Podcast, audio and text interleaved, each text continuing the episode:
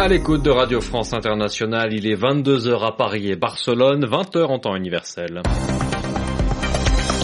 Nathanaël Vitran.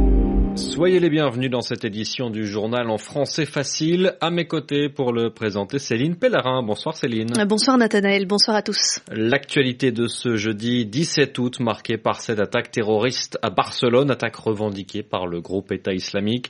Une camionnette a foncé dans la foule, tuant au moins 13 personnes et faisant une cinquantaine de blessés. L'un des assaillants aurait été abattu lors d'une fusillade avec la police, un autre aurait été arrêté. On fera le point sur les derniers développements avec notre correspondant à Madrid dans un instant. Une attaque suicide à Gaza visée des gardes du Hamas. C'est le premier attentat du genre dans l'enclave palestinienne. Trois leaders de la révolution des parapluies condamnés à des peines de prison à Hong Kong. Et puis la présence de fipronil, un insecticide interdit retrouvé dans de nombreux produits en France. On y reviendra.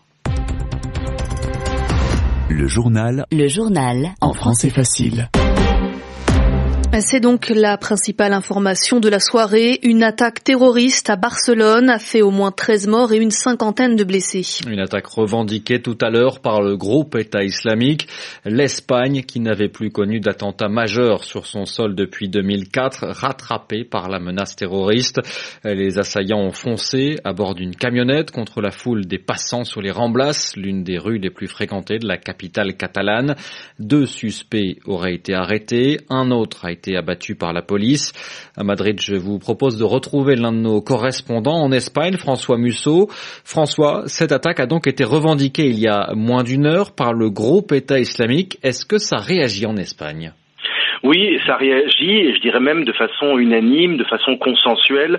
Euh, le roi Philippe VI euh, a réagi de façon très forte en disant, euh, je cite, ce sont des assassins, toute l'Espagne est aujourd'hui Barcelone, euh, à l'image aussi de toutes les forces politiques qui ont condamné, je cite, cette barbarie. Le chef du gouvernement, Mariano Rajoy, va coordonner depuis Barcelone la réponse à cette attaque terroriste.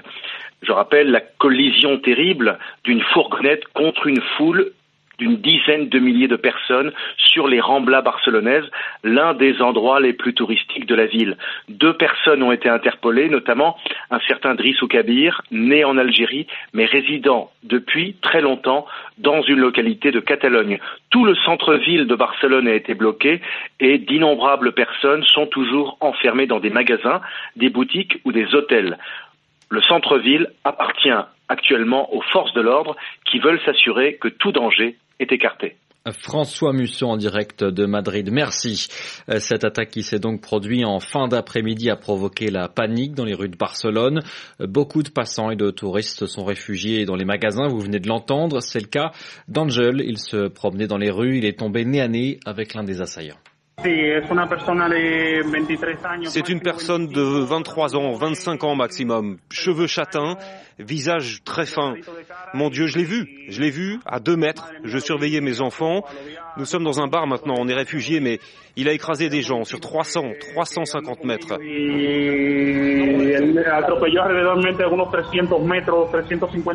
Je l'ai vu lorsque la fourgonnette s'est arrêtée. Il avait quelque chose à la main, j'ai pensé à des explosifs, je me suis éloigné pour mettre mes enfants à l'abri, et après je suis revenu aider d'autres personnes. Il était tout seul, tout seul, il semblait très perturbé, comme s'il était drogué, avec les yeux très grands, les yeux écarquillés. C'était incroyable, incroyable.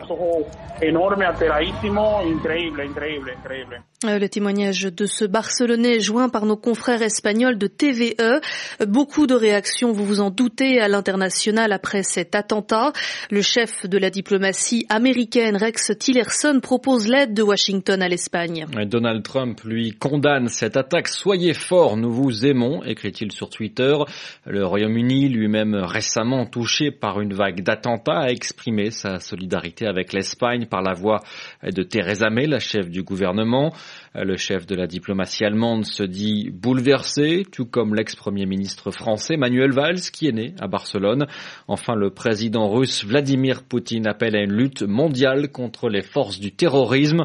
On reviendra bien sûr sur cette attaque dans la capitale catalane dans nos prochaines éditions. Direction le Proche-Orient à présent, le Hamas visé par un attentat suicide à Gaza. Deux hommes se sont approchés de la frontière avec l'Égypte qui a décidé de laisser passer pour quelques jours les pèlerins qui souhaitent se rendre au pèlerinage de la Mecque. L'un d'eux s'est fait exploser tuant un officier, blessant quatre autres gardes ainsi que son compagnon.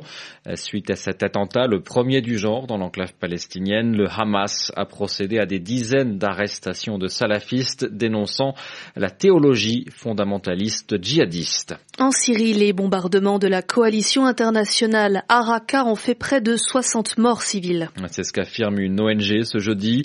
Aidés par les chasseurs de la coalition, les forces arabo-kurdes tentent depuis plusieurs mois de reprendre aux djihadistes la capitale de leur califat autoproclamé.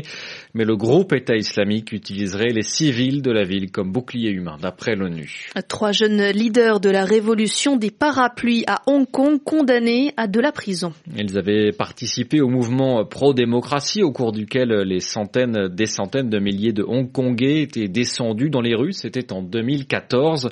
Ils étaient jugés pour leur rôle dans l'organisation d'un rassemblement. En appel, tous les trois ont été condamnés à des peines de 6 à 8 mois d'emprisonnement. Yelena Tomic. Vous pouvez enfermer nos corps, mais pas nos esprits. Nous voulons la démocratie pour Hong Kong. Nous n'abandonnerons pas, a tweeté Joshua Wong, l'un des leaders de la révolte des parapluies, quelques heures après le verdict. Saisi par le parquet qui trouvait les peines prononcées en première instance trop clémentes, des travaux d'intérêt général pour deux d'entre eux, le tribunal a condamné ce jeudi les trois militants à des peines de 6, 7 et 8 mois de prison pour leur rôle dans un rassemblement jugé illégal. C'était le 26 septembre 2014. Les manifestants s'opposait une tentative du gouvernement chinois de revoir les modalités de l'élection du chef de l'exécutif de l'ancienne colonie britannique. Certains protestataires avaient escaladé des barrières métalliques et s'étaient introduits dans Civic Square, une place située dans un complexe gouvernemental. L'action avait déclenché des manifestations plus importantes encore qui se sont transformées par la suite en un mouvement pro-démocratie de masse. Pendant plus de deux mois, des centaines de milliers de Hongkongais avaient paralysé des quartiers entiers de la mégapole pour réclamer l'instauration d'un véritable suffrage universel, suffrage ignoré par Pékin. Yelena Tomic. Le Premier ministre congolais Clément Mwamba a présenté la démission de son gouvernement. Ah, c'est ce qu'a annoncé la présidence à Brazzaville, un remaniement qui intervient moins de 15 jours après la large victoire aux élections législatives du président congolais Denis Sassou Nguesso.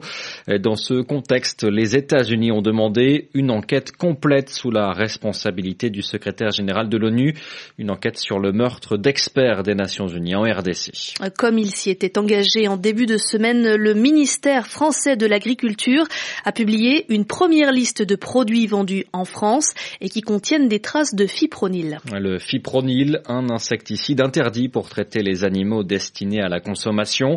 Des élevages de poules aux Pays-Bas n'ont visiblement pas respecté la consigne. Il s'agit d'un vaste scandale, d'un vaste scandale sanitaire, pardon. Les œufs pondus se retrouvant dans de nombreux produits partout en Europe. Mais ces aliments vendus sous différentes marques ont pu être identifiés à Rambeng. À l'heure actuelle, cette liste n'affiche que des gaufres fabriqués avec des ovoproduits ayant été contaminés par le fipronil. À la demande des autorités, ces aliments mis en vente depuis le mois de juin ont été retirés du marché par les distributeurs. En effet, il s'est avéré après contrôle que ces gaufres contenaient des œufs portant des traces de cet insecticide. Il s'agit principalement de 17 marques qui étaient vendues dans plusieurs supermarchés. Le ministère se veut tout de même rassurant en rappelant que ces produits affichent un taux de contamination certes supérieure à la limite réglementaire, mais qui ne présente pas de risque pour la santé. La liste des produits retirés de la vente est actualisée au fur et à mesure des résultats des analyses qui se poursuivent. Au cas où le seuil de contamination fixé par l'Agence nationale de sécurité alimentaire serait dépassé, des affiches d'information seront mises dans les rayons des magasins. Il sera alors demandé aux consommateurs de ramener les produits concernés. Arambeng. Et un mot de football pour terminer, Nathanaël. L'Olympique de Marseille affronte en ce moment le NK Donzale, un club slovénien. Oui, un match de barrage pour la Ligue Europa, la petite Coupe d'Europe. L'équipe slovène est peu connue, mais au tour précédent, elle a tombé les Allemands de Fribourg. Pour l'instant, on en est à un partout, les Marseillais ayant égalisé alors qu'il reste un peu plus de 20 minutes à jouer. C'est la fin de ce journal en français facile. Merci de l'avoir suivi. Merci Céline Palarin de m'avoir accompagné accompagné. Vous retrouvez le script de ce journal sur notre site internet savoir avec un s.rfi.fr. De couleur tropicale